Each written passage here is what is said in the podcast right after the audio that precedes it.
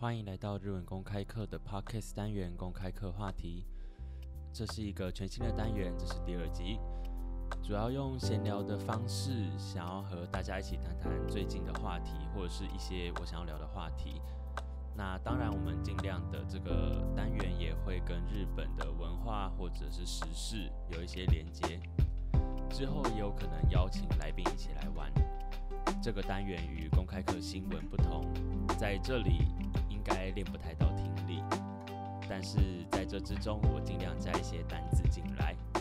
总之呢，这个单元相较于新闻单元，应该对于学习的负担会比较轻松一点。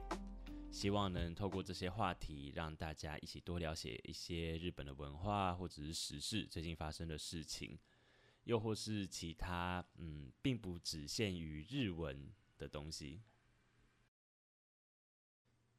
在七月十五号的晚上，秋田县下起了大雨。这个大雨呢，是源自于梅雨封面的滞留，在短短的半天内就降下了之前相当于整个秋田县七月的雨量。在四十八小时以内，雨量就累积到了两百五十二点五公分，这个是观测史上最大最大的雨量。在秋田县内各个地方都发生了大规模的淹水。淹水的单字是康水，写成汉字是灌水，新冠肺炎的灌，你现在在喝的水。当然也有许多的车辆也因为这一场大雨泡水动弹不得。那我们在讲车辆动弹不得的时候，有一个很帅的单字叫做塔七欧九。塔七是站着的那个塔七。二九是往生，直接看的话就站着往生，看不太懂它是什么意思。那这个汉字呢，它就是在指说动弹不得。通常我们会用在可能下下大雪啊，或者下或者像现在这样的淹水造成的车辆，那就是卡在路中间没有办法动的状况。那在日本呢，当然也非常的仰赖电车来做移动，那有许多的电车。班次都因为这场大雨而停驶，在秋田车站的前面的圆环也大量的淹水。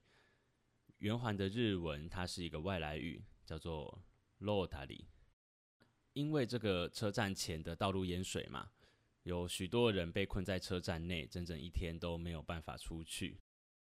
不同的区域淹水的状况也有所不同，即使同样在秋田县内。有些地方它的水只有淹到膝盖，只有 也蛮严重的。有些地方它的水淹到了膝盖，有些更严重的地区淹水甚至到了胸口。许多人的家中也淹入了大量的雨水。开店的通常都是在一楼，他们更遭受到了巨大的冲击。除了店内的淹水需要清扫以外，许多的生材器具啊、冰箱啊那些电器产品。更是因为泡水而被损坏。由于日本没有跟台湾一样的天灾假，上班族只要还能动，你就得去公司上班。所以即使车子泡水啊，路上到处都不良于行啊，电车停驶，但是上班族仍是要徒步冒着大雨去上班。大雨带来的灾情，我们都可以很简单的想象得到。例如说，主要道路的淹水啦，地下道淹水啊。那比较严重的呢，是有人行道因为这一次大雨的冲刷淹水，直接整条人行道被冲到了河流里面，或者是山坡地附近的居民，他们的家因为土石流而损毁。里面住的四个人都只有轻伤，不幸中的大幸。那还有秋田县内的十二条河川都有泛滥。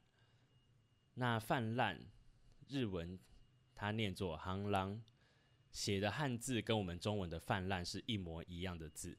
因为河川泛滥嘛，那加上积水啊冲刷，有许多的杂物也随着大水被冲到了河流里面。除了我们家中瓶瓶罐罐啊、水桶啊以外，还有一些 冰箱等等，就是非常夸张、很重的东西都被冲都被冲到了河流里面，造成了堆积。这个应该是在很久很久没有水灾的台湾很难想象的。在这次的大雨之中，也确认到了一个死亡案例。有一位六十岁左右的男性在自己的车内往生。这台车呢是被泡在淹水的田里面，是在大雨稍微平息以后才被救难队发现的。这也是这一次的大雨第一个，嗯，目前唯一发现的死亡案例。希望之后不会再发现。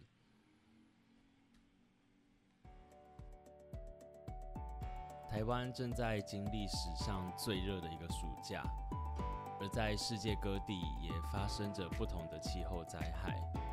除了关注与关心以外，我们是不是可以每个人多做一点点，让这个气候的变化不要那么剧烈，延缓它的变化？间接的，我们大家一起就可以拯救更多的人，让这个世界变得更好。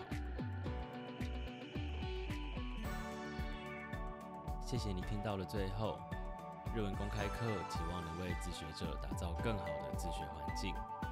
欢迎追踪日文公开课的 Facebook 以及 Instagram 专业，我们会定期更新。如果针对今天的话题或者对日文公开课有任何的讨论，欢迎随时与我们联系。如果你喜欢这集 Podcast 的话，请不吝与我们以及与你的好朋友们分享，又或者可以使用 SoundOn 的赞助功能鼓励我们。我是阿阳，我们下次见，拜拜。